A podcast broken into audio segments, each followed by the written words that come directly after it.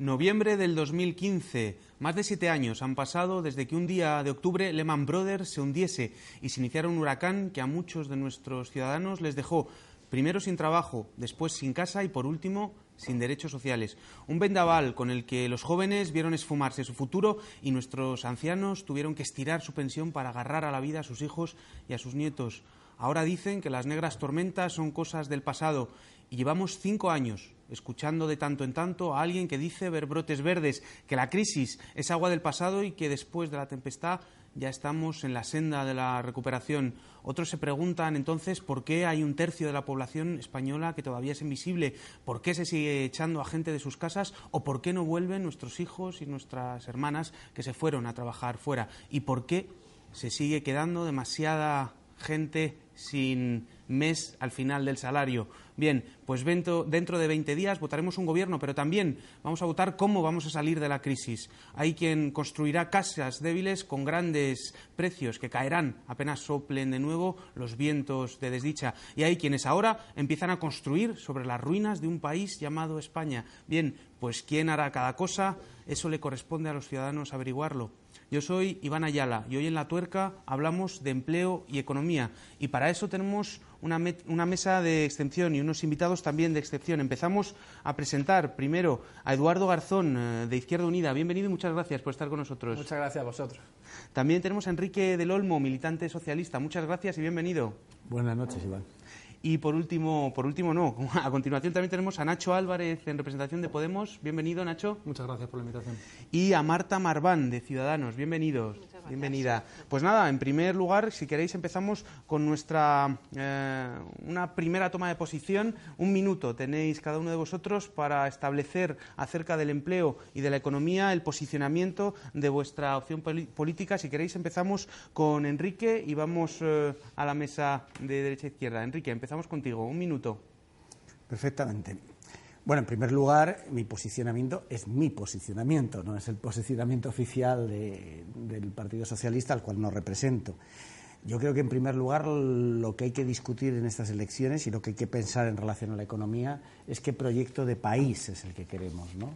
qué tipo de modelo de país podemos construir entre todos, si es el país eh, desguazado en que nos lo ha dejado el Partido Popular o es un país reconstruido donde todas las fuerzas posibles van a sumar a un proyecto de convivencia democrática y a un proyecto también de eh, igualdad económica. Yo creo que esto es decisivo porque, en última instancia, si no, nos transformamos en gobiernos de contables y no en gobiernos de políticos, no en gobiernos que piden el poder para cambiar, modificar las cosas. Luego discutimos hasta dónde se pueden cambiar, hasta dónde se pueden modificar, pero para mí lo esencial es dar el salto de la contabilidad a la política. Muy bien, pues perfecto, además clavado. Eh, Marta, si quieres, eh, continuamos contigo con esta regla del minuto. Claro que sí, yo creo que efectivamente ya se ha iniciado, hay un cambio político, hay un escenario diferente.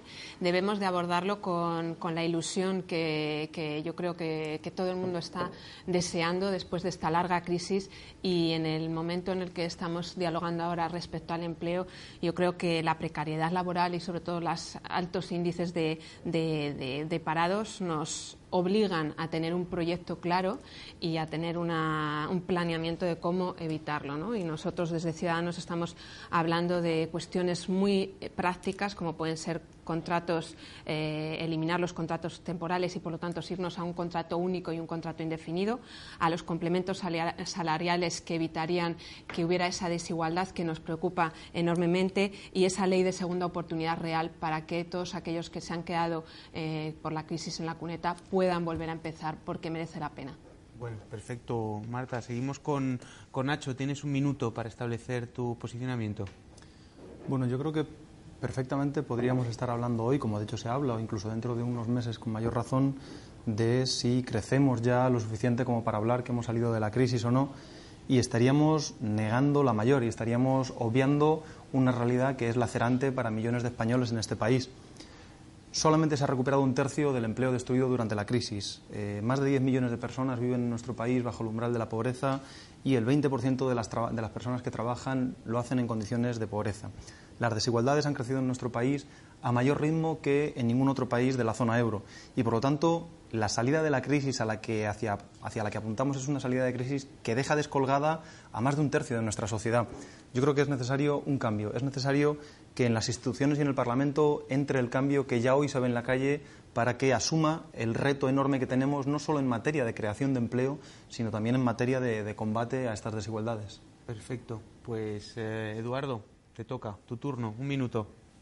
Bien, para abordar el problema del paro y de la economía en cuestión del territorio español, habría que distinguir dos ámbitos, ¿no? Uno que sería el estructural, de preguntarnos por qué la economía española lleva tanto tiempo con una tasa de paro tan alta, independientemente del ciclo económico, y otra que es coyuntural, ¿no? Y es que estamos abocados a una serie de políticas de recortes implementados por la Unión Europea que lo que hacen es deprimir la capacidad adquisitiva y, por lo tanto, hacer que menos gente pueda consumir y menos empresas puedan invertir. Por lo tanto, habría que distinguir esos dos, identificando que el estructural corresponde a una eh, transición del modelo ¿no? que mantuvo a la élite económica vinculada a la élite política y eso hay que romperlo y modificarlo de forma muy profunda para que podamos generar empleo, generar una economía sana y, por otro lado, revertir esas políticas de austeridad que implica rebelarse frente a la Unión Europea y poner en duda todas esas reglas que, por cierto, del déficit público y deuda pública que no tienen ningún sustento científico.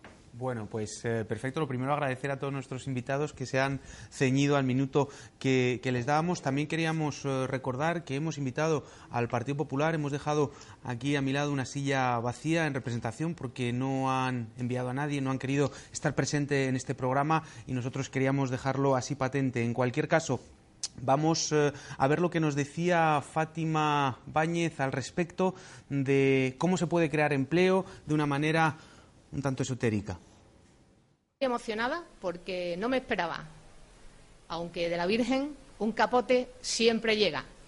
Esta aliada privilegiada y esta embajadora universal de Huelva, que es la Virgen del Rocío y que nos ha hecho este regalo adicional en nuestra salida de la crisis y en nuestra búsqueda del bienestar todos los días de los onubenses y los de los ciudadanos.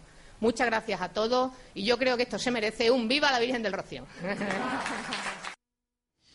Bueno, pues esa era la propuesta de Fátima para crear empleo. Nosotros queremos trasladar la pregunta a la mesa. ¿Cuáles son vuestras propuestas para crear empleo? Primer, eh, primera preocupación de los españoles, según nos decía la encuesta del CIS, y todavía dos millones y medio adicionales de desempleados con respecto a los que teníamos en 2007, cuando empezó la crisis. Comentadnos, abrimos la veda. ¿Cuál es el primero que queréis empezar?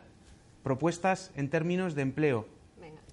Vamos a ello, bueno, pues con todo el respeto, desde luego el trozo que habéis cogido a Fátima Báñez eh, es no sé cómo deciros, vergonzoso que alguien apele a la Virgen del Rocío, con todo el respeto, por supuesto, a una solución como tenemos del paro y de la precariedad laboral, ¿no? que ya hemos comentado en un minuto, a lo mejor de una manera acelerada, pero ahora que podemos debatir y desarrollar, desde luego hay que poner en práctica eh, soluciones o propuestas que tengan eh, pues, un peso importante en cuanto a abordar este tipo de cuestiones. Nosotros ya lo hemos adelantado, pero incido en ese contrato único porque nos parece que esta crisis que desde luego yo admito que no hemos salido y sobre todo que tenemos que poner los, escalones suficientes para no volver a caer, supone que ha dejado una precariedad laboral que hay que revisar y que al final eh, por primera vez hemos tenido eh, trabajadores pobres y que no son capaces de llegar a final de mes ni siquiera teniendo un empleo. Por lo tanto, eh, sentarnos a revisar esos contratos temporales. Para evitarlo, pedimos y nosotros proponemos un contrato indefinido, un contrato único, con indemnizaciones crecientes que obligan de alguna u otra manera a que ese despido a las empresas no les sea rentable. De hecho, también nosotros vamos a bonificar a aquellas empresas en la seguridad social que no eh, despiden trabajadores o que por lo menos fomentan el que quieren mantener a sus trabajadores cualificados y que van a protegerlos, porque lo que nos hemos dado cuenta es que al final esta precariedad ha hecho que bueno, lo que se ha llamado contrato clines, que se hayan utilizado trabajadores eh, temporalmente porque el empresario nunca ha apostado por ellos. Y esto viene ligado a la formación que los trabajadores también deben de tener, no solamente ahora mismo abordarlos respecto a los parados de larga duración, sino que exista esa formación continua, puesto que las empresas y las tecnologías, y en este caso las redes sociales y el mundo tecnológico, nos piden que avancemos con mayor rapidez. Por lo tanto, nosotros entendemos que tiene que haber un plan de formación importante y, en ese caso, con los eh, trabajadores que no tienen eh, un salario digno, un complemento salarial que estimule que todos queramos estar trabajando a nivel de, pues hay otro tipo de medidas. Nosotros creemos que es importante que todos tengamos esa ambición por conseguir un empleo y que si no llegamos a, esas cuotas mínimas que nos parecen importantes, un complemento salarial que nos ayuden familiarmente. Bueno, perfecto. Estableciendo los principales eh, elementos de, eh, de, la propuesta de Ciudadanos. No sé si queréis añadir, eh, Nacho, por ejemplo. Sí, yo creo, antes de entrar al debate que plantea eh, ciudadanos sobre la mesa, mm, yo creo que lo primero que hay que analizar y que hay que plantear es que el camino que llevamos en este, en este momento es un camino erróneo equivocado. El Partido Popular va a salir de la legislatura y va a dejar el gobierno con menos ocupados de los que había cuando llegó al gobierno y con menos población activa si tenemos en cuenta a todos los desanimados que se han ido al exilio económico o que simplemente se han, se han ido a su casa. Pero es que además la orientación del Partido Popular nos mete en un debate impropio, que es el debate de es mejor tener un empleo, aunque sea de muy mala calidad, que no tener ningún empleo. Es un debate impropio de una sociedad democrática que no deberíamos tolerar. Es cierto que se han, quedado se han creado 900.000 puestos de trabajo en, los últimos, en el último año y medio, pero cuando uno observa con cierto cuidado el tipo de empleo que se crea y los empleos eh, que se, que se las horas de trabajo correspondientes a esos empleos en la contabilidad nacional trimestral, lo que observa es que se crea muchos empleos, pero que sin embargo se crean pocas horas de trabajo. Y esto tiene que ver con que la calidad del empleo es muy baja, no solo respecto a los salarios, sino al tiempo total, es decir, que hay mucho empleo a tiempo parcial no deseado. Y por lo tanto, a lo que vamos es hacia una suerte de reparto espúreo, de reparto de la miseria a la hora de crear empleo. Eso hay que desterrarlo. Hay que desterrar eh, ese modelo de creación de empleo que supone serios problemas de desigualdad y serios problemas, por ejemplo, de financiación de la caja de la seguridad social y hay que inaugurar un nuevo modelo que, de alguna forma, em, tenga en cuenta las dos prioridades que tenemos. La necesidad de crear cantidad de empleo, pero la necesidad de que la calidad del empleo que se crea sea otra, sea un empleo que no sea precario. Desde luego, mm, yo creo que las propuestas de Ciudadanos eh, son erróneas en ese sentido. No, no solo no van a atajar el problema de la precariedad, sino que la propuesta de contrato único, el sueño de la patronal en este país, lo que va a hacer es precisamente dar carta de naturaleza a la precariedad y permitir que un mercado de trabajo que ya de por sí tiene una alta rotación instaure de forma generalizada la precariedad en tanto en cuanto el contrato único lógicamente se plantea con una indemnización creciente que parte prácticamente de nada. Y una indemnización creciente que parte de nada acompañado de un complemento salarial cuando no hay subida del salario mínimo interprofesional y de bonificaciones a la seguridad social, a la contratación de los empresarios significa básicamente bueno, pues que el, que el empleo que vamos a ser nosotros con cargo al erario público quienes subvencionemos un empleo precario y además eh, una alta rotación en el puesto de trabajo. Pasaría después a explicar las propuestas de Podemos, pero creo que por lo menos conviene de alguna forma desmitificar tanto el planteamiento que hace el Partido Popular como el que hace, como el que hace Ciudadanos. Muchas gracias, Nacho. Eduardo, por ejemplo, no sé, Bueno, mm, yo partiría hablando también de lo, de lo que es la figura del contrato único, ¿no? que la, por cierto la vendéis como nueva, pero lleva tiempo puesta sobre la mesa y por cierto mm, por eh, instituciones de presión que son de la, eh, de la derecha económica, ¿no? son think tank eh, económicos de la derecha y que además hemos visto que por muchas partes de la patronal y de las organizaciones empresariales se ha propuesto, ¿no? O sea que aquí ya, hay algo sospechoso a la hora de em, concebir el contrato único, ¿no? Y además que llama mucho la atención porque contrato único ya hay, según la legislación española, ¿no? Y es el contrato indefinido que si uno va al Estatuto de Trabajador y va al artículo 15.3 se da cuenta de que todos los contratos temporales declarados nulos o fraudulentos pasarán a ser contrato indefinido. Es decir, que todos deberían ser contrato indefinido, salvo algunas excepciones. Que lo que ocurre en España, que hay un 24% de contratos temporales, esto es porque hay fraude a la hora de contratar. Y por cierto, esto lo he leído yo en el programa económico de Ciudadanos. Y a mí me llama mucho la atención que si en el propio eh, programa económico de Ciudadanos viene que eso es un fraude, la solución, en vez de ser combatir el fraude, aumentando la investigación laboral y convirtiendo esos eh, contratos temporales en indefinidos, la solución que plantea esa, vamos a crear un nuevo contrato que vaya a dar la casualidad que tiene una eh, indemnización por despido inferior a la que hoy día tenemos. ¿no? Por lo tanto, yo creo que eso no solo es un error, como decía Nacho, sino que es algo interesado para aumentar el beneficio empresarial, por cierto, de los empresarios que más abusan de los trabajadores. ¿no? Y luego que además el problema del paro nunca son las relaciones laborales, nunca, porque una empresa va a contratar siempre que vea que va a obtener beneficios y entonces contratará independientemente de aquel coste que le suponga, porque hay otros países con un coste de contratación y de despido muy mucho más elevado y tienen tasas de paro inferiores. O por poner otro ejemplo, en el País Vasco hay unas tasas de paro inferiores de, la mitad que la que hay en Málaga y las relaciones laborales ¿no? y las leyes son las mismas para uno y otro. El problema es de modelo productivo y es ahí donde habría que atajar cuando yo decía que había un modelo, un problema estructural. Y por comentar otra cosa del ámbito coyuntural, el de combatir las políticas de austeridad, con eh, contratación directa por parte del sector público y creación directa por parte del sector público, aunque la identificación de las actividades la haga la gente eh, de una forma democrática y participativa, es la mejor forma de combatir la austeridad y la mejor forma de combatir el desempleo, porque estás creando nuevos puestos de trabajo y al mismo tiempo dando dinero a la gente para que vayan a consumir y, y las empresas puedan invertir más. Enrique. Yo coincido bastante con algunas de las cuestiones que ha planteado ahora Eduardo. Yo creo que, en primer lugar, es un planteamiento totalmente errado pensar que el tema de la creación de empleo va vinculada al contrato laboral. Esta es una primera cuestión. La forma de contratación es un elemento subyacente de otros problemas muchísimo más importantes. El primero es el crecimiento y desarrollo de actividad productiva y que esa actividad productiva sea de calidad, porque estamos hablando de un tema mm, fundamental. Durante todos estos años se nos ha vendido eh, el tema de la competitividad y de la productividad. Pero el problema es que se nos hace una trampa permanentemente. La competitividad y la productividad solamente la vinculan a la bajada salarial. Y la función de productividad es una función donde hay 8 o 10 componentes más en los cuales nunca se entra. Ni la capacidad de gestión del empresario, ni la capacidad de innovación tecnológica, ni la cualificación del personal que está trabajando. Es decir, eh, de la capacidad de comercialización. La función de productividad es una función compleja, no es una función simple. Pero para la venta de la ideología de la bajada de salarios se hace en función de la, de la otra explicación. Yo creo que el primer problema en la creación de empleo es justamente el contrario. No vamos a devaluar más al país, no vamos a devaluar más los salarios del país, sino queremos hacer un país más rico, más capaz de crear riqueza y como tal de crear empleo. Y que ese empleo tenga una estabilidad tanto salarial como contractual.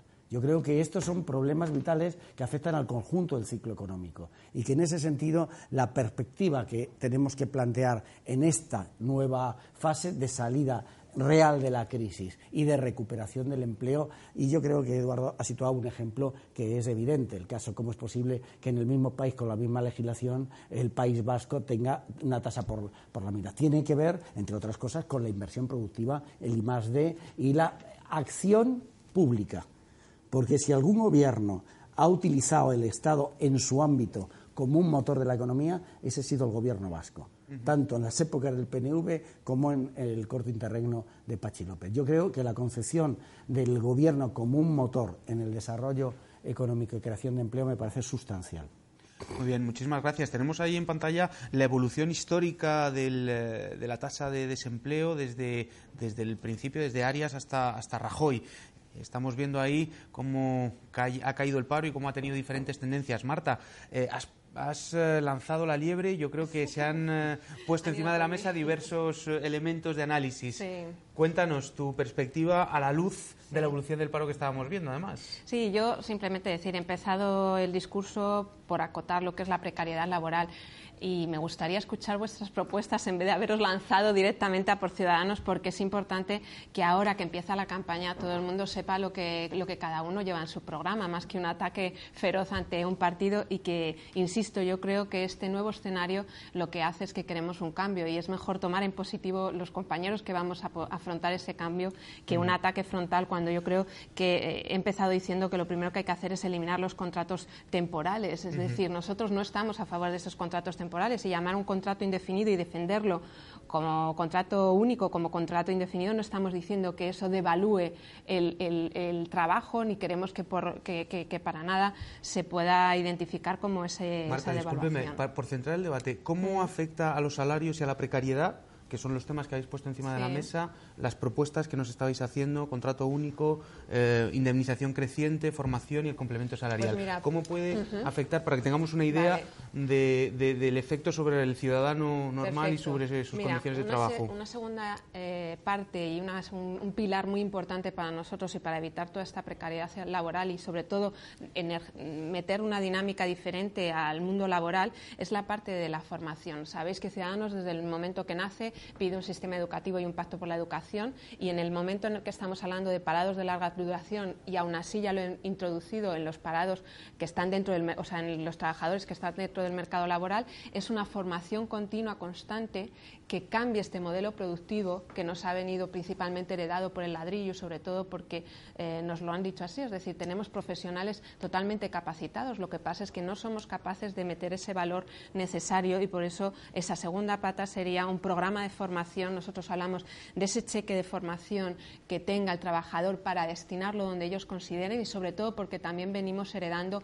un fraude en toda la formación del sistema público heredado principalmente de políticas del PP y del PSOE. Por lo ahí cambiamos y entramos, yo creo, en una nueva etapa política, en un nuevo escenario y que, insisto, que entre todos debemos de cambiar los cursos eh, que realmente eh, estén afrontando las necesidades que tienen las empresas, porque si realmente lo que estamos es teniendo un catálogo de cursos y una formación que no están metiendo dentro del sistema laboral a los trabajadores es que algo está fallando y por lo tanto la formación sería el principal hándicap y para eso hay que también tener auditorías que revisen qué está pasando con el sistema de, inclusión de esos parados.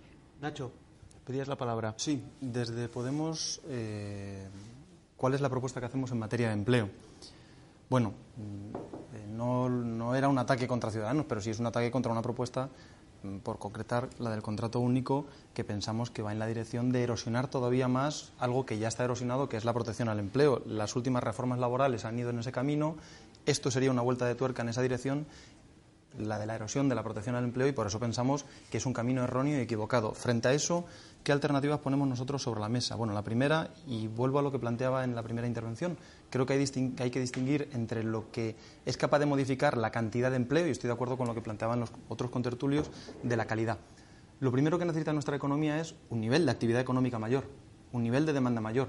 Cuando uno observa eh, eh, las distintas encuestas que se hacen a las empresas. Recientemente un gran banco de inversión, Barclays en concreto, publicaba un, un, informe interesante sobre el tema y les pregunta a los empresarios cuáles son los motivos fundamentales para no contratar en este momento. La principal respuesta no tiene que ver con los costes laborales, tiene que ver con la ausencia de demanda, con la ausencia de pedidos y con la ausencia, eh, por lo tanto, de necesidad de más fuerza de trabajo en las empresas. Y, por lo tanto, lo necesario en este momento es terminar con la austeridad, poner punto y final a la austeridad, poner punto y final a los recortes salariales que hunden el principal motor de la actividad económica, como es el consumo privado en este momento, y propiciar una política expansiva. Recordemos que entre 2000 y 2007 se crean en este país 8 millones de puestos de trabajo, precarios, de mala calidad y, desgraciadamente, orientados en muy mala dirección. Pero esto lo que denota es que con aquella regulación supuestamente tan rígida y que no lo era, porque sabemos que un tercio de la fuerza de trabajo en ese momento trabajaba en condiciones muy temporales, básicamente el mercado de trabajo estaba respondiendo a la dinámica de la demanda y por lo tanto necesitamos volver, en este caso, lógicamente, mucho mejor orientados a una dinámica en donde sea la demanda la que estire del crecimiento económico. Y para eso Podemos ha puesto sobre la mesa la necesidad de un plan de creación de empleo, de modernización económica y de reforzamiento del estado del bienestar de 25.000 millones de euros anuales que pueda impulsar el crecimiento económico. Pero además, tiene que, y soy breve, eh, además de la cantidad, además de poder terminar la próxima legislatura con 20 millones de puestos de trabajo de nuevo, necesitamos que la calidad del empleo sea, sea correcta, sea decente. Es necesario derogar las dos últimas reformas laborales. Es necesario incrementar el salario mínimo interprofesional en la línea que plantea la Carta Social Europea, es decir, llegar al 60% del salario medio y eso quiere decir llegar a los 900 euros. Y finalmente es necesario atajar el problema de la temporalidad. Y atajar el problema de la temporalidad no quiere decir erosionar la protección al empleo de los indefinidos, quiere decir atajar el problema de la temporalidad. Nosotros en concreto proponemos, y termino, que todo temporal, todo contrato temporal que se concatene por plazo superior a un año pase a ser necesariamente indefinido. 20 millones de empleos, entiendo Nacho, a final de la legislatura, quiero decir que se, que se crean y se destruyen durante la legislatura, sino que al final eh, haya un, un, saldo, digamos, de 20 millones de empleos. Es lo que Efectivamente, es la propuesta de Podemos. Perfecto, por aclarar. Eduardo, eh, salarios, precariedad, porque eso además tiene mucho que ver con la situación económica de la, o la, con la situación cíclica de la economía. Cuéntanos vuestras propuestas y qué efecto van a tener esas propuestas en caso de que pudieseis gobernar sobre eh, la precariedad y los salarios que tienen hoy los trabajadores españoles. Muy bien, lo que pasa es que antes por alusiones voy a referirme a lo que Marta comentaba como un ataque, cuando el ataque es por parte de vuestra propuesta hacia los trabajadores, porque si lo que va a conseguir con esa propuesta es que vayan a reducir las, las, condiciones laborales de los trabajadores, entonces yo saldré a defender a la gente, aunque yo eh, dices, no, esto habrá que hacerlo entre todos. Bueno, si hacéis un diagnóstico erróneo, por decirlo de una forma suave que va a perjudicar a la gente, yo salgo a decir, oye, os estáis equivocando, ¿no? Si eso lo considera un ataque, pues bueno, pues será un ataque, pero es constructivo. No, no, pero porque yo no he dicho que se reduzcan salarios ni que se... Si no, ya sé, lo que, ya sé lo que decís, pero lo que ocurriría sería otra cosa. Eso no lo puedes saber. Bueno, Luis Garicano en el año 2012 criticó a los sindicatos por no querer reducir la indemnización por despido. En el año 2013 alabó la reforma laboral de Rajoy. Luis Garicano es el que ha hecho el programa económico, el que lo ha coordinado. Obviamente, su interés y su objetivo es ese. Decía, queremos eliminar los contratos temporales. Yo te digo cómo hacerlo, es muy sencillo. Aumentan los recursos y los medios de, los inspectores y los subinspectores laborales de, trabajo y que vayan a todos los establecimientos a, destapar todos los contratos laborales que hay en contrato temporal que, son fraudulentos. Claro, pero no se hace cambiando la regulación laboral por un contrato que es peor que los que hoy día tenemos. ¿no? Pero bueno, pasando a las propuestas, como decía y me pedía Iván, y, también decías tú, ¿no? Hablar de vuestras propuestas. Bueno, Unidad Popular tiene una propuesta muy concreta que es la generación de un millón de puestos de trabajo, ¿no? En un año por parte del sector público, que vaya a ser remunerado por el sector público, pero que la gestión e identificación de las actividades que son en servicios sociales, cuidado del medio ambiente, eh, en actividades recreativas, culturales, deportivas y también en cuidado a los espacios urbanos sea eh, identificada ¿no? y sea participativa de la forma que todo vecino y vecina pueda eh, participar, participar en esas actividades, en esos nuevos puestos de trabajo que se van a crear, porque al fin y al cabo nadie mejor que los vecinos y vecinas de cada localidad sabe lo que hay que hacer para mejorar y para atender las necesidades que hay hoy día. ¿no? El coste mm, eh, desembolso son 15.000 millones de euros y es algo que es siete veces inferior a lo que ha costado rescatar a la banca, con lo cual dinero hay, aquí lo único que hace falta es voluntad política. Si hay gente que dice, no, es que serían muchos contratos del sector público, pues bueno, yo digo, es que España tiene solo un empleado público por cada 15 ciudadanos. ¿no? Y esto, por ejemplo, en Dinamarca es un empleado público por cada seis ciudadanos y no hace falta irse a un país tan desarrollado. Podemos irnos a Estonia y nos encontramos que son nueve eh, ciudadanos por cada empleado público, con lo cual sabemos, y bueno, es que Rajoy nos ha destruido 400.000 puestos de trabajo en el sector público, ¿no? Hablamos de profesores, hablamos de jueces, hablamos de médicos, etcétera, etcétera. Entonces ahí hay mucho terreno que construir y como decía eh, Iván, ¿no? Partimos de que vamos a crear puestos de trabajo y, vamos a dar ingresos a la gente, con lo cual pueden eh, aumentar el consumo y a su vez que las empresas necesiten contratar gente para satisfacer la nueva demanda ¿no? y la nueva clientela. Nos gustaría además eh, conocer eh, la opinión del Partido Popular. Eh, no lo tenemos en la mesa, así que vamos a introducir un vídeo acerca de cuál es la opinión del Partido Popular de la situación económica de, de nuestro país. Vamos a ello y enseguida volvemos. Le diré, las previsiones económicas han ido cambiando por todos los organismos internacionales y le añadiré a continuación.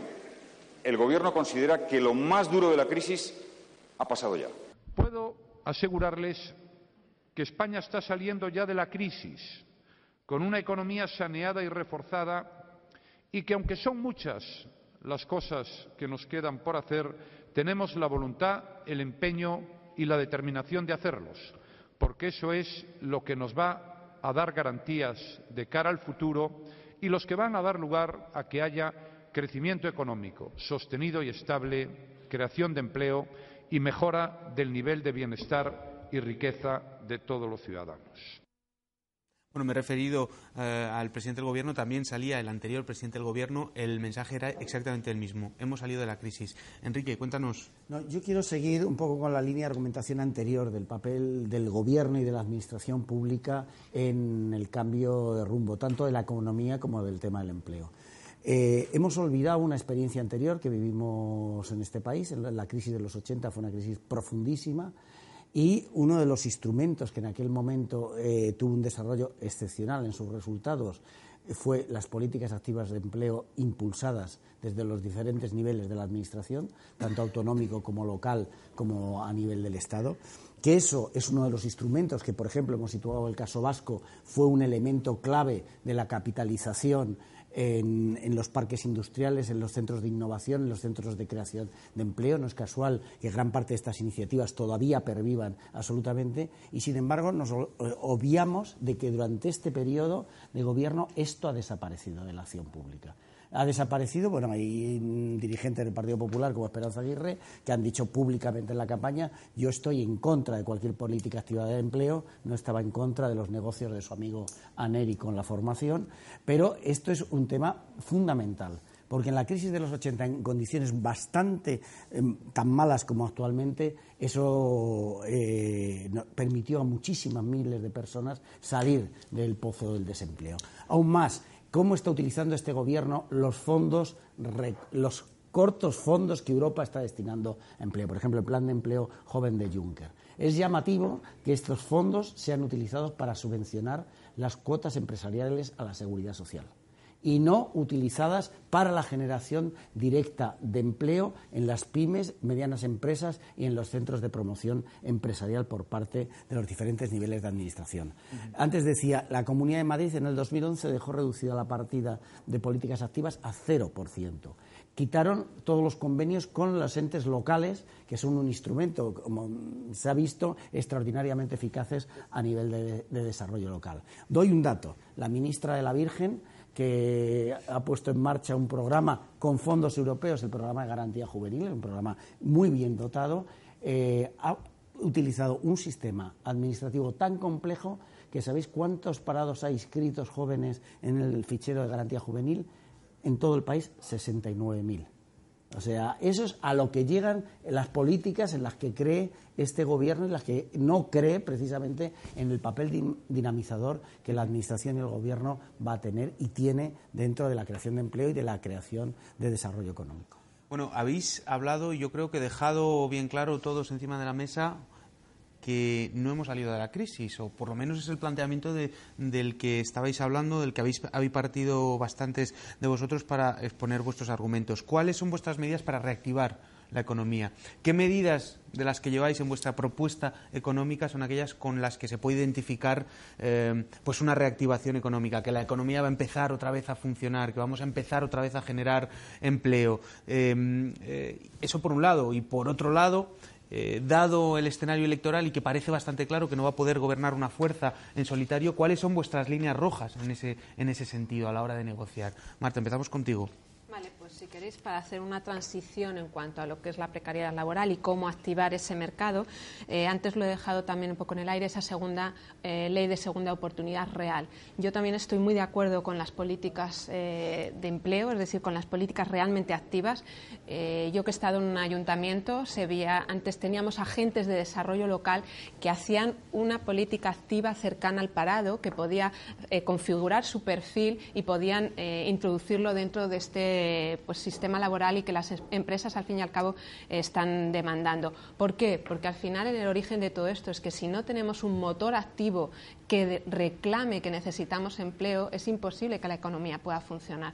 Y para ello tenemos que saber que esta crisis ha dejado en la cuneta y, por lo tanto, necesitamos una segunda, una segunda oportunidad, una ley de segunda oportunidad o una mm, opción tanto de dación en pago que nosotros llevamos como propuesta en cuanto a aquellos pequeños empresarios empresarios pymes autónomos que no han podido o que no pueden dar eh, una segunda opción a ese proyecto que tienen en mente porque están de alguna manera apresados a su anterior crisis o a su anterior eh, eh, caída económica. ¿no? Entonces ahí tenemos que, valorar muy mucho cómo esas familias o esas empresas tienen que tener la posibilidad de, una segunda oportunidad porque además así lo tienen las empresas ¿no? con, con esa opción de liquidación.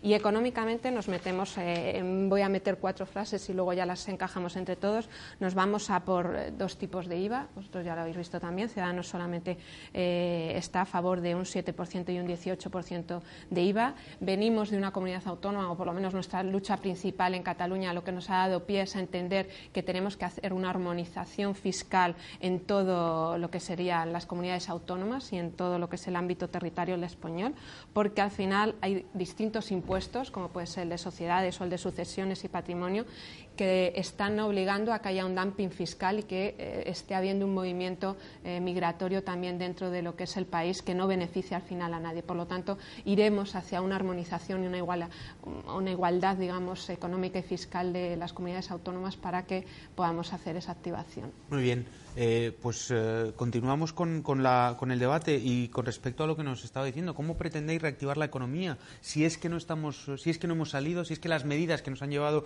hasta aquí del gobierno del Partido Popular no nos permiten decir que hemos salido de la crisis, ¿qué proponéis vosotros para salir de la crisis, para generar ese empleo del que estáis hablando, Nacho?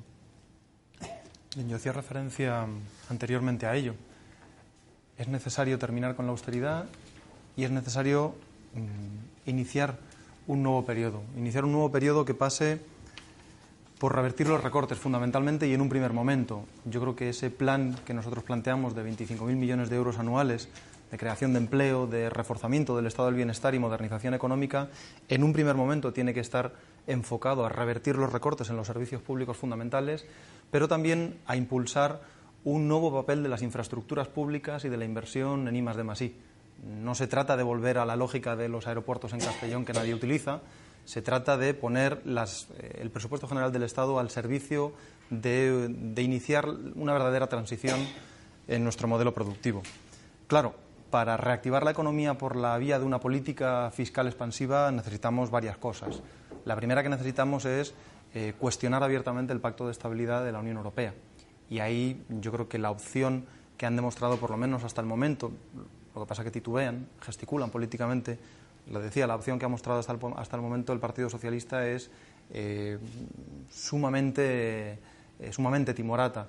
Yo creo que hay que decir claramente que el ritmo de reducción del déficit tiene que ser mucho más paulatino y en concreto lo que nosotros planteamos es que el pacto de estabilidad y crecimiento, si se cumple, debe cumplirse al final de una legislatura porque hay prioridades mucho más importantes para la economía, el empleo, los déficits sociales y los déficits estructurales. Pero es que además de una ralentización más lenta del, del déficit público, nosotros planteamos una serie de reformas estructurales que son necesarias de alguna forma para enmarcar y para poder financiar una política fiscal expansiva. En primer lugar, un cambio en la fiscalidad.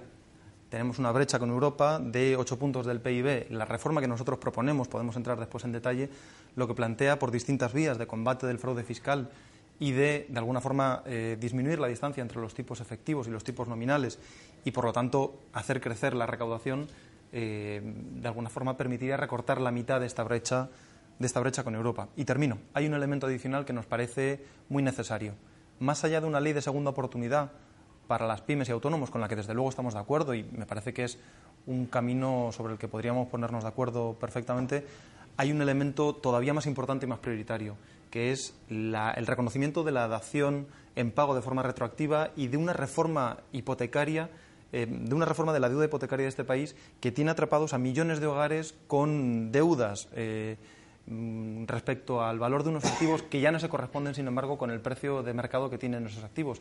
Y, por lo tanto, redefinir el valor facial de las hipotecas y permitir que esas deudas se reduzcan y se reestructuren debe ser una prioridad si lo que queremos es permitir de nuevo la recuperación de la demanda interna y del gasto de los hogares. Eduardo, nos han hablado los dos eh, eh, Ciudadanos y Podemos de reforma fiscal. Yo no sé eh, si podéis también adelantarnos algo al respecto en línea con lo que estábamos hablando de reactivar la economía. Sí, bueno, la reforma fiscal evidentemente es necesaria y además hacerlo de forma progresiva para que paguen más quienes más dinero tienen y no los que menos, tienen, menos dinero tienen, como suele ocurrir desgraciadamente ¿no? con los cambios, como ha ocurrido con los cambios de los gobiernos del PP y del PSOE. ¿no? Eh, voy a decir algunas medidas de eh, unidad popular al respecto, aunque me encantaría que hubiese debate, ¿no? porque si no esto es como un escaparate que venimos a decir aquí las cosas y, los espectadores se quedan igual ¿no? que han venido. Pero aún así, lo primero, revertir las políticas de austeridad, ¿no? como habíamos dicho, pero no tanto ralentizar eh, el déficit público, sino rebeldía frente a la Unión Europea y decir vamos a aplicar las políticas que sean necesarias para mejorar las condiciones de vida de la población y si esto supone llevar el déficit público al 5%, al 6%, lo haremos porque ese no es el principal problema porque estamos aumentando el déficit público para rescatar a la banca, pero para rescatar a la gente no nos lo permiten. ¿no? El trabajo garantizado es una de las medidas que habría que hacer, ¿no? lo que yo estaba diciendo, generación directa por parte del sector público de puestos de trabajo que atiendan necesidades reales de la población para mejorar nuestro propio bienestar. ¿no? Luego, relacionado a lo que decía Nacho, un banco bueno, la creación de un banco bueno para que en vez de hacer como hoy día hace el banco malo, que es comprar la deuda hipotecaria de los bancos, el banco bueno compre la deuda hipotecaria de la familia. Y no solo eso, sino también deuda de pequeñas y medianas empresas, porque hoy día es eso algo que impide que la actividad económica salga adelante. ¿no? La gente está endeudada, las empresas también, y entonces el poco dinero que ingresan lo dedican a devolver la deuda. ¿no? Y relacionado con eso, una banca pública que te permita orientar los créditos hacia las necesidades de estas pequeñas y medianas empresas y familias, independientemente de la rentabilidad económica, porque eso es lo que hoy día hace la banca privada. Dan crédito a quien le es rentable o a quien se han preocupado de ir a auditar sus cuentas y ver si es rentable, porque los privados no van a ver a la pequeña empresa porque no le merece la pena. Pero independientemente de eso, hoy día las pequeñas empresas dicen nuestro principal problema es que no tenemos eh, financiación, aparte de demanda, como decía Nacho. Entonces eso es lo que habrá que atender y no bajar el coste del despido o eh, dar formación a los trabajadores, que hoy día tenemos formación, eh, trabajadores muy formados y se tienen que ir desgraciadamente a nuestro país. Y luego, por último, políticas de reinversión de beneficios, es decir, que el Estado intervenga decididamente en la economía y en las empresas y diga, estos sectores estratégicos que incrementan la tecnología y los productos de alto conocimiento en España, tienen la obligación de reinvertir parte de los beneficios que obtienen, como ocurre en tantos otros países, y que no se dediquen a ordeñar las empresas y a quedarse ellos una élite muy, muy minoritaria todos los beneficios que produce empresas que se benefician, por cierto, de todo de todo lo que le aportamos los españoles y las españolas. O sea, un nuevo, una nueva redefinición del papel del sector público, entiendo, y además tanto ciudadanos como, bueno, tanto Podemos Comunidad Popular y también hemos escuchado algunas declaraciones de ciudadanos proponen esa, bueno, decía Eduardo rebeldía, pero bueno, esa, esa contraposición a los déficits que nos imponen desde Bruselas o a los objetivos de déficit que nos imponen desde Bruselas. Nos gustaría escuchar tu opinión también sobre esto, Marta, pero antes, mm, eh, Enrique, cuéntanos eh, al respecto de lo que estábamos hablando y enseguida continuamos, eh, porque yo no sé el Partido Socialista cómo tiene enfocado esta bueno, pues este corsé fiscal que nos imponen desde la Unión Europea. ¿Cuál es el planteamiento? Porque parece evidente que es un impedimento para generar esas políticas expansivas que necesita la economía. Bueno, en primer lugar, Iván, reafirmo de que yo no estoy vengo en representación del Partido Socialista porque soy heterodoxo respecto a esto, ¿no? Yo creo que hay un, primer tema se ha tocado. Yo creo que es muy importante. Eh, qué política fiscal va a haber. Si vamos hacia una fiscalidad expansiva, si vamos hacia un incremento de impuestos en las capas más altas de la sociedad, si vamos a agravar a esas capas más altas justamente para lograr un reequilibrio y una lucha efectiva, no solo contra la desigualdad, sino para mí fundamentalmente para salir de la crisis económica. Y yo creo que aquí, sobre la base de una fiscalidad expansiva que tanto Podemos como Unidad Popular y en alguna manera eh, en el Partido Socialista se, se, plantea es hacia dónde se dirige este eh, sobreganancia del Estado. Yo creo que esta es una gran discusión. Yo creo, y en eso yo soy muy partidario de la doctrina de Schiller, de un premio Nobel, que en Exuberancia Irracional, donde ya anuncia las, las sucesivas burbujas del capitalismo, señalaba una cuestión. Una de las claves es el incremento de la fiscalidad dirigida sustancialmente hacia la inversión. Yo creo que esta va a ser una tesitura sustancial, no al mantenimiento del gasto corriente, no a la recuperación social en su parte sustancial, sino en una parte sustancial hacia la inversión, hacia darle ese factor de dinamizador económico del conjunto de, la actividad productiva desde el punto de vista de que ese, eh, de que ese eh, incremento fiscal se refleje en incremento de la inversión. ¿Por qué? Porque esto significa realmente que queremos un nuevo país. Y queremos un nuevo país que no sea el país terciarizado de los eh, salarios bajos exclusivamente de servicios y turismo. Queremos un país que se parezca más al País Vasco, en cierta forma, que se parezca a lo que somos globalmente. O sea, sin tener que demandar a las vírgenes para que se incremente el empleo. Yo creo que esto es sustancial. Y en el tema de la inversión, eh, nadie se lo ha tomado en serio. Incluso en la primera legislatura del gobierno Zapatero, que se hizo un impulso importante, llegando al 1.8 en, relación a este, es uno de los primeros recortes que se hace, el I D. Hay dos recortes que para mí estratégicamente son desastrosos. Uno, el recorte en I D y dos, el recorte en cooperación internacional. Ahora vemos las consecuencias de haber sustraído los fondos del Plan África, etcétera, etcétera entonces yo creo que ese es un elemento importantísimo y resulta ridículo, de nuevo, otro casi insulto, que días antes de las elecciones salga de guindos con la Agencia del Conocimiento o sea, para el desarrollo, cuando ha recortado brutalmente el papel de la investigación en este país, cuando ha expulsado más que nadie a los mejores investigadores españoles, sobre todo los sectores jóvenes, fuera del país. Yo creo que esto tiene que ver con el modelo de país que queremos. Entonces yo, de forma sintética, diría fiscalidad expansiva orientada sustancialmente no al gasto corriente, no al reequilibrio social, que para mí tiene que abordarse, pero sobre todo hacia la inversión, que será generador de empleo. Y luego hay otro factor que luego entraré, que es el tema del crédito. Muy bien, Marta en comentar, Enrique, si el País Vasco es nuestro modelo, vamos a intentar que sea dentro de todo lo que es el Estado español. Es decir, las comunidades autónomas hemos visto cómo han podido hacer un trabajo en política, sobre todo activa de empleo, y en algunos sitios ha funcionado y en otros no. Y principalmente, como tú has dicho, Comunidad de Madrid por cosas y cuestiones como el caso ANERI. Entonces, sí que es importante que veamos que aquellos eh, proyectos que están funcionando en algunas comunidades autónomas hay que hacerlas expansivas a todo el territorio español. En cuanto a Europa, eh, nos hemos dado cuenta de que en general la crisis, la recesión y las políticas de recortes que se han usado en Europa y que se han usado en España no nos han sacado de esta situación realmente de, inestabilidad, sobre todo, y precariedad laboral.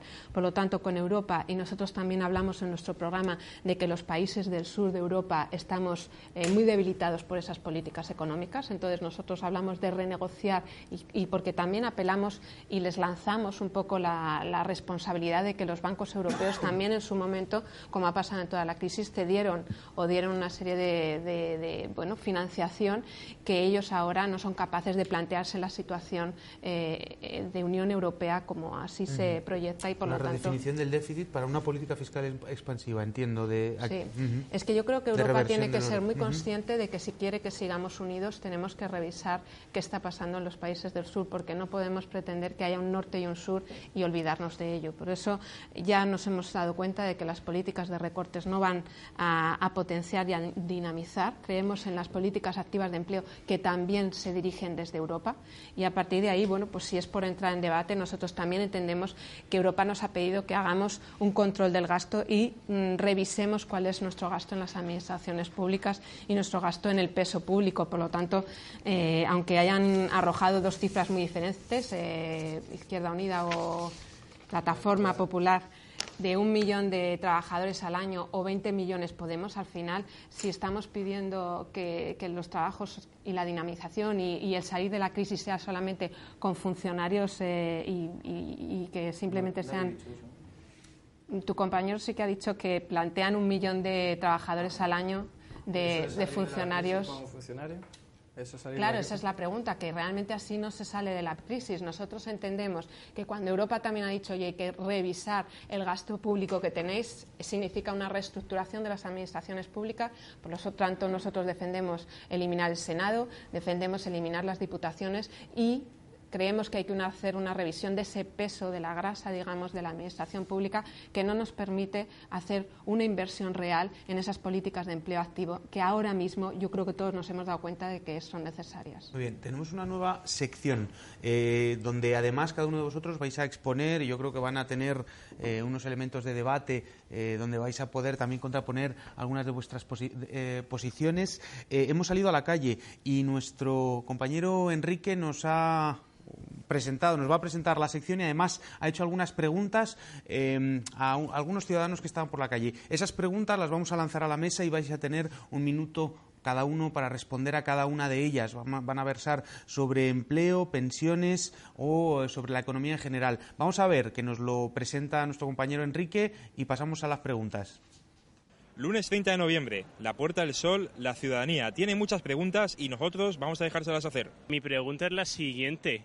¿Creen ustedes que el contrato único sería la solución para combatir la dualidad que vivimos hoy en día entre el contrato indefinido y el contrato temporal? Bueno, contrato indefinido, contrato temporal, dualidad. Empezamos por Eduardo, tenéis un minuto aproximadamente para responder. Bueno, yo he respondido ya sobre este tema, así que me gustaría interpelar a lo que me decía Marta, porque yo no he hablado de salir de la crisis con funcionarios, está diciendo que si estamos a la cola de la Unión Europea, 28 en proporción de empleados públicos por ciudadanos, ¿no? Que se usa el término funcionario para intentar desprestigiar, pero estamos hablando de profesores, de médicos, de bomberos, de policía, es decir, son trabajadores como lo son los de, la, los de la empresa privada y lo que se trata es de aumentar el peso para llegar, por ejemplo, a niveles como los de Francia, Dinamarca, no creo que nadie eh, tenga nada en contra de eso, ¿no? y no lo debería tener. ¿no? Y en, cuanto a la pregunta, pues lo que yo decía, el contrato único no es una medida para combatir la dualidad, la dualidad se combate de otra forma, es decir, haciendo que la ley se respete y lo que consigue, lo único que consigue el contrato único es deteriorar las condiciones laborales de los trabajadores y trabajadoras. eliminando el fraude, el fraude de ley asociado a los contratos temporales no justificados. Claro, porque tenemos las inspecciones del trabajo. Somos el, el segundo país con contratos temporales, ¿no? Una proporción superior a la que hay en Europa. Es decir, algo falla y lo que falla es, y reconocido por ciudadanos, es que hay fraude laboral. Es decir, los empresarios contratan a trabajadores, deberían hacerlo con contrato indefinido y lo hacen con contrato temporal para ahorrarse unas pelas. Lo que, lo que hay que hacer es perseguir ese fraude. Nacho.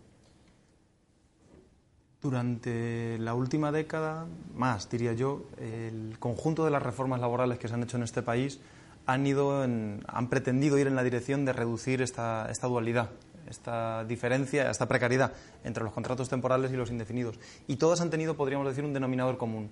El objetivo, el mecanismo que han utilizado para reducir esta dualidad ha sido eliminar, erosionar la protección al empleo de los contratos indefinidos. Y ninguna lo ha conseguido.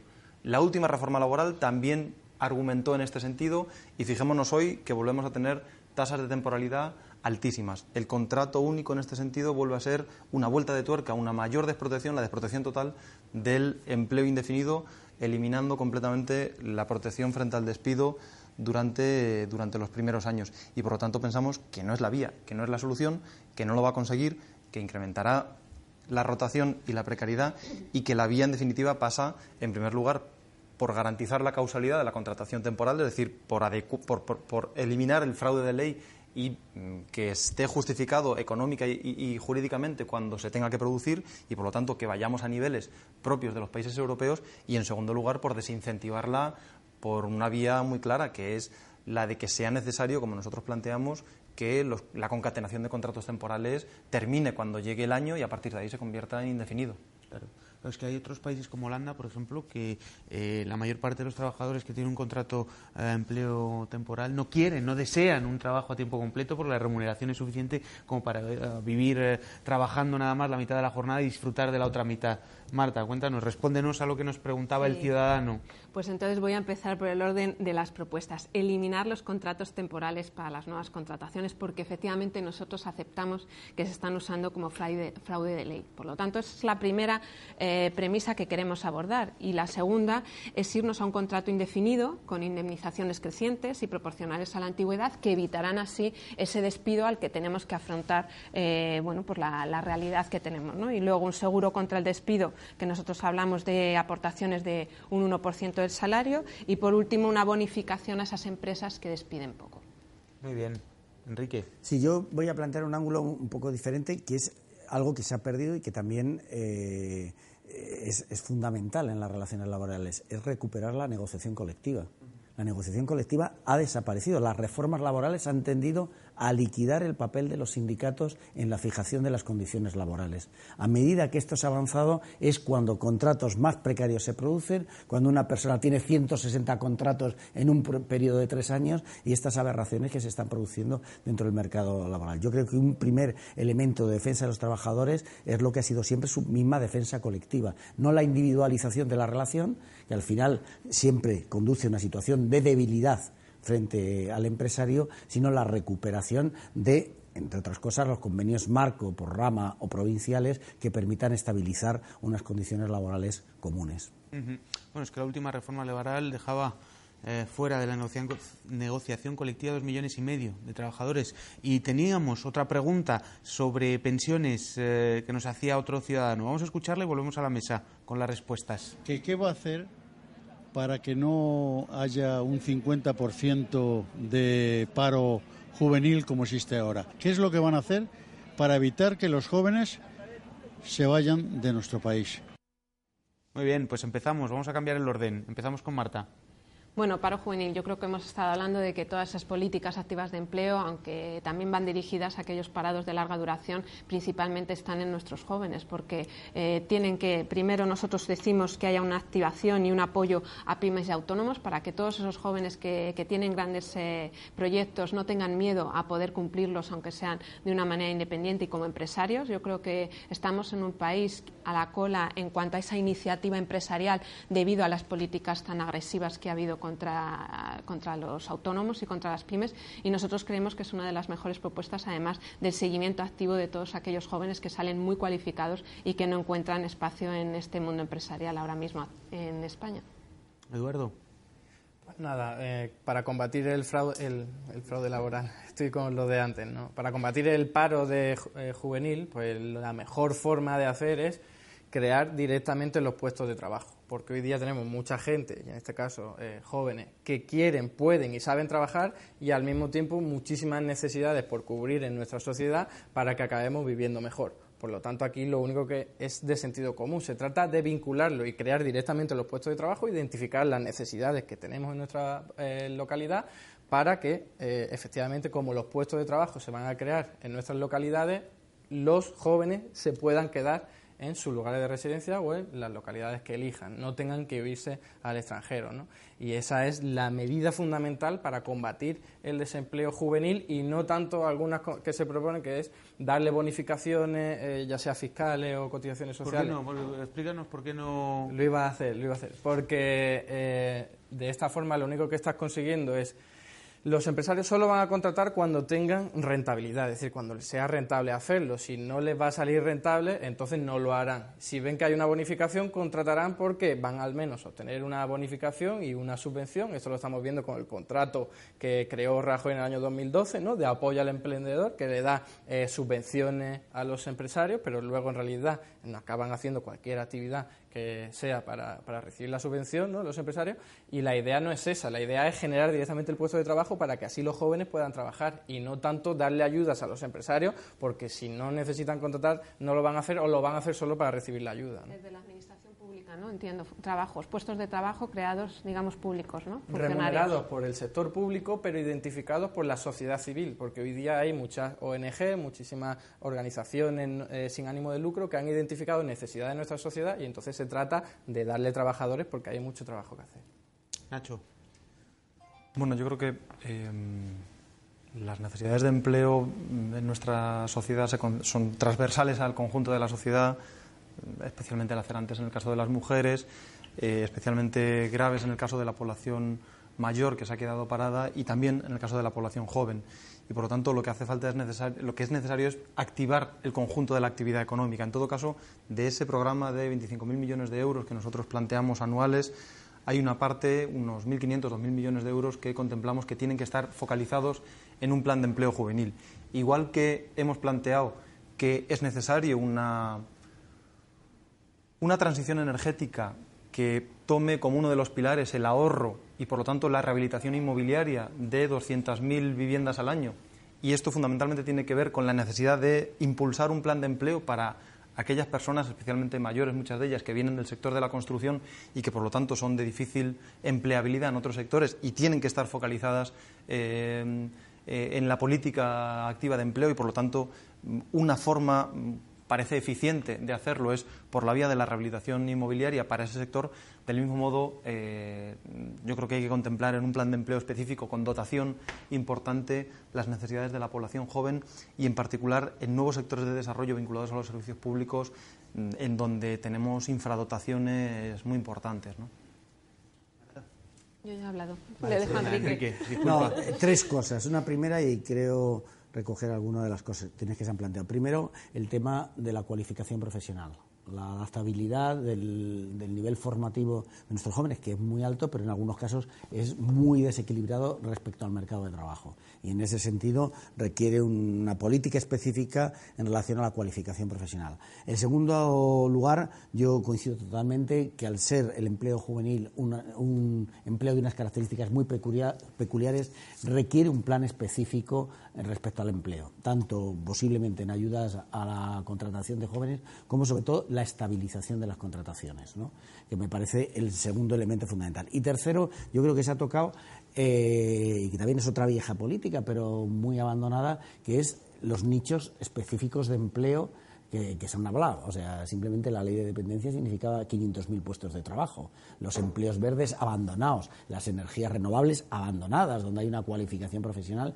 extraordinariamente adecuada, eh, la eficiencia energética en las ciudades, o sea, todo lo que es valor añadido, donde jóvenes pueden aportar muchísimo, muchísimos elementos, el ámbito cultural, por ejemplo. Esto es algo como fue todo lo que diseñó el, plan, el libro blanco de Leors en su momento y que ha sido absolutamente abandonado por los gobiernos eh, conservadores en Europa. Gracias, Enrique. Vamos con la siguiente pregunta acerca de las pensiones. Eh, lo habéis dejado eh, algunos encima de la mesa. La situación del mercado laboral tiene un efecto directo sobre la caja de las pensiones. Vamos a ver qué nos preguntaba ¿Qué pasa con los medicamentos que nos hacen pagar eh, a los pensionistas? Y por otro lado, ¿qué piensan hacer? ¿No las van a seguir teniendo semicongeladas o van a subirlas con el IPC? Muy bien. Nacho, empezamos contigo. Muy breve. Claro, podemos, eh, lo hemos dicho expresamente en el programa electoral, debe derogarse aquellas reformas, de, las últimas reformas de, las pensiones, debemos restituir la edad de jubilación a los 65 años, eh, con relación a la reforma que hizo Zapatero, con relación a la reforma que hizo Rajoy posteriormente, debe derogarse igualmente el mecanismo que, mm, eh, que desindexaba el, crecimiento de las pensiones y, por lo tanto, debemos volver a un crecimiento vinculado, pegado al del IPC y, en tercer lugar, eh, aunque nuestro sistema de pensiones es un sistema relativamente barato en el contexto europeo, gastamos el 12% del PIB, cuando hay otro, la media europea está en el 14 casi, hay otros países, Alemania, Italia, que se van hasta el 15, 16, la realidad es que, em, que debemos atender las necesidades del sistema de pensiones en el futuro y esto pasa mm, por dos cuestiones adicionales. En primer lugar, pasa por abrir la financiación de la caja de las pensiones a la vía impositiva, es decir, mm, porque además de la contributividad y porque además de eh, de estar financiado con cargo a cotizaciones sociales, debemos empezar a pensar y empezar a valorar, y así lo llevamos nosotros en el programa, en, la vía impositiva como mecanismo de financiación, pero además pasa por un modelo de financiación, perdón, por un modelo de creación de empleo distinto. Con un modelo de creación de empleo, con tan bajos salarios como tenemos ahora y por lo tanto con contribuciones tan bajas, lo que tenemos es que con esas cotizaciones y con esas contribuciones tan bajas, aunque el empleo empiece a crecer, seguimos manteniendo déficits en la, en la caja de la seguridad social y, por lo tanto, necesitamos terminar con este modelo de creación de empleo que imposibilita a medio plazo la financiación de nuestro sistema de seguridad social. Muy bien, Enrique. Sí, muy bien. En primer lugar, señalar que este Gobierno se ha gastado 40.000 millones de euros de la caja de la seguridad social. O sea, que ha puesto en cuestión eh, o en dificultad la pervivencia del sistema. En segundo lugar, yo creo que el tema de las pensiones va vinculado, por un lado, al tema de la, de la edad de jubilación, yo soy también partidario de su reducción, pero sobre todo va vinculado a el recambio y reanimación del mercado laboral. O sea, en un momento determinado vimos cómo el incremento de la población activa se contemplaba casi como un riesgo. Y este es uno de los elementos, y tuvo que ver con toda la discusión sobre migración quiero recordar y es muy importante. Yo creo que al contrario, que una actividad productiva del, mecanismo en el que estamos hablando eh, en relación a la inversión, a la creación de empleo, es la mejor garantía para eh, el sistema de las pensiones y evidentemente también hay que contar con la apertura en la financiación a los presupuestos generales del Estado. Marta.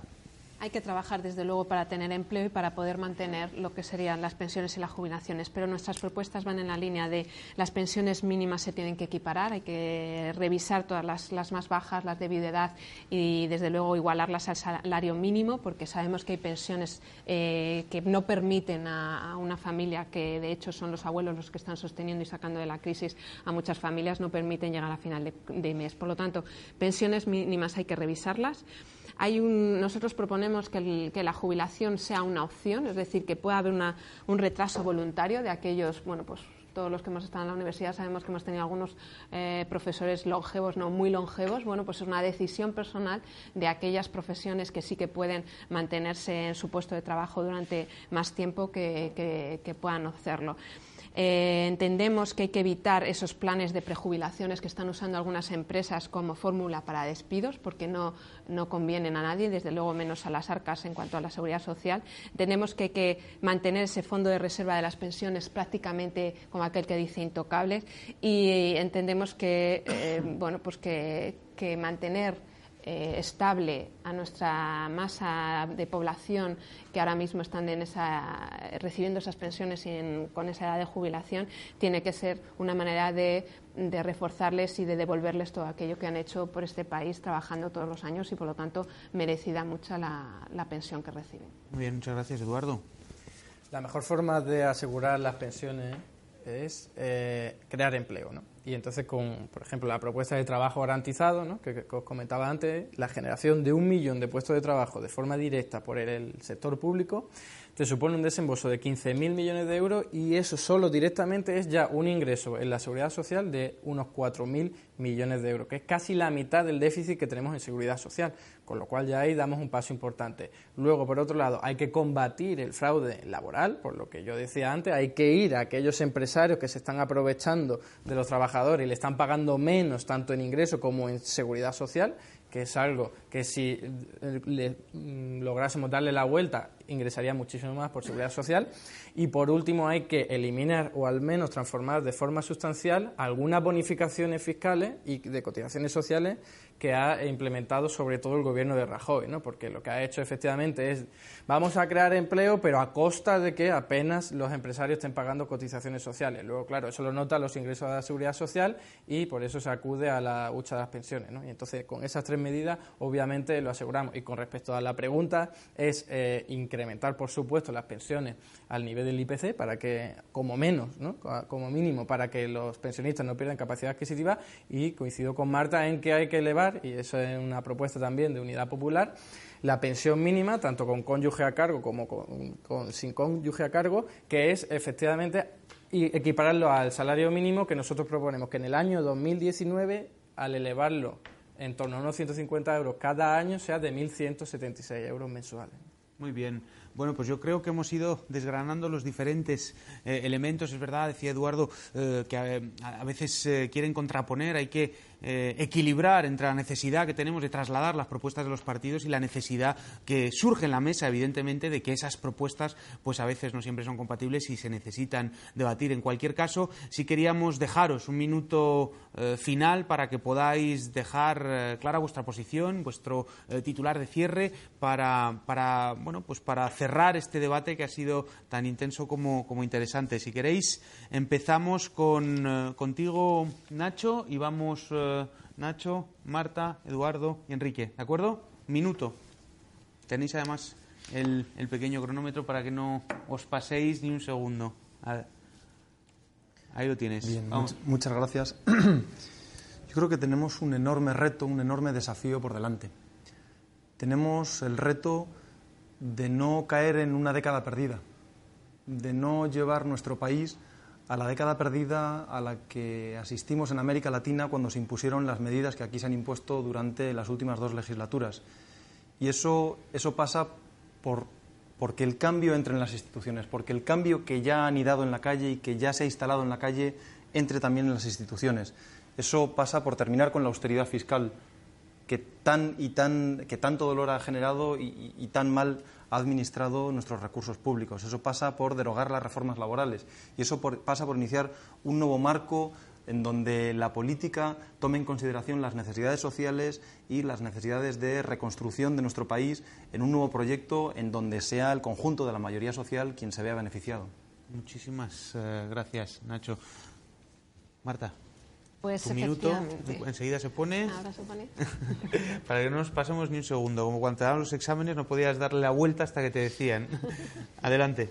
Bueno, importantísimo mm, recalcar que efectivamente estamos en un escenario político ideal. Hay una gran ilusión en la ciudadanía, yo creo que una gran responsabilidad los nuevos partidos en saber proponer eh, políticas de cambio, que yo creo que se abre una fase de diálogo porque no va a haber mayorías absolutas y por eso Ciudadanos siempre en positivo cree que esa ilusión se tendrá que sentar con todos los partidos y enmarcarse en diálogo y en llegar a esas reformas que son necesarias de la Administración y que por lo tanto nosotros somos muy concretos con la reducción en la administración pública, como puede ser el Senado o como pueden ser las diputaciones, y una armonización fiscal, porque al final lo que estamos es haciendo pequeñas islas en las comunidades autónomas, distintos ciudadanos y desigualdad al final por residir en distintos espacios. Y nosotros creemos que todos somos iguales, que lucharemos por ello y que la ilusión del 20 de diciembre se tiene que conseguir. Muchísimas gracias, Marta. Eduardo, tu minuto, igualmente. Adelante. Pues eh, hay que tener en cuenta que vivimos ya en sociedades muy ricas.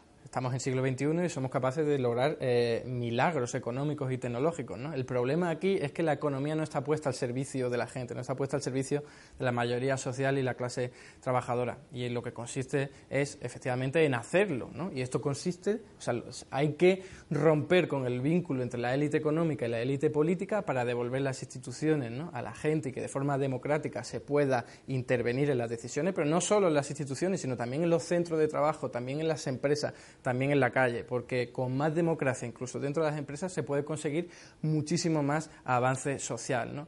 Y efectivamente no podemos olvidar que hoy día eh, conocemos que hay pensiones vitalicias, de, como por ejemplo la del número 2 del BBVA, que recibe 4.900 euros al día. Es decir, dinero hay, aquí lo que consiste es en redistribuirlo de forma que la mayoría de la población se beneficie de ello. Muchísimas gracias, Eduardo. Pasamos a Enrique. Sí, brevemente. y adelante. En cuanto me dan. Bien, en primer lugar, creo que necesitamos un gobierno para un nuevo país. Un gobierno que asuma la potencialidad extraordinaria que debe estar a la cabeza del Estado para utilizarla en, en, bien del conjunto de la ciudadanía y no en el beneficio de un sector minoritario del oligopolio de empresas que ha dominado este país desde hace bastantes años. En segundo lugar, hay que tener, en primer lugar, una política expansiva en el aspecto fiscal y redistributiva y que esta expansión fiscal nos permite abordar esta construcción de un nuevo país mucho más rico, mucho más avanzado, eh, con una apuesta por la investigación, por los jóvenes y por todos los nuevos creadores de empleo. En tercer lugar, eh, que el empleo sea un empleo digno, decente y retribuido lo que incide de forma directa en el ciclo económico, en una mayor dinamización de, toda la sociedad.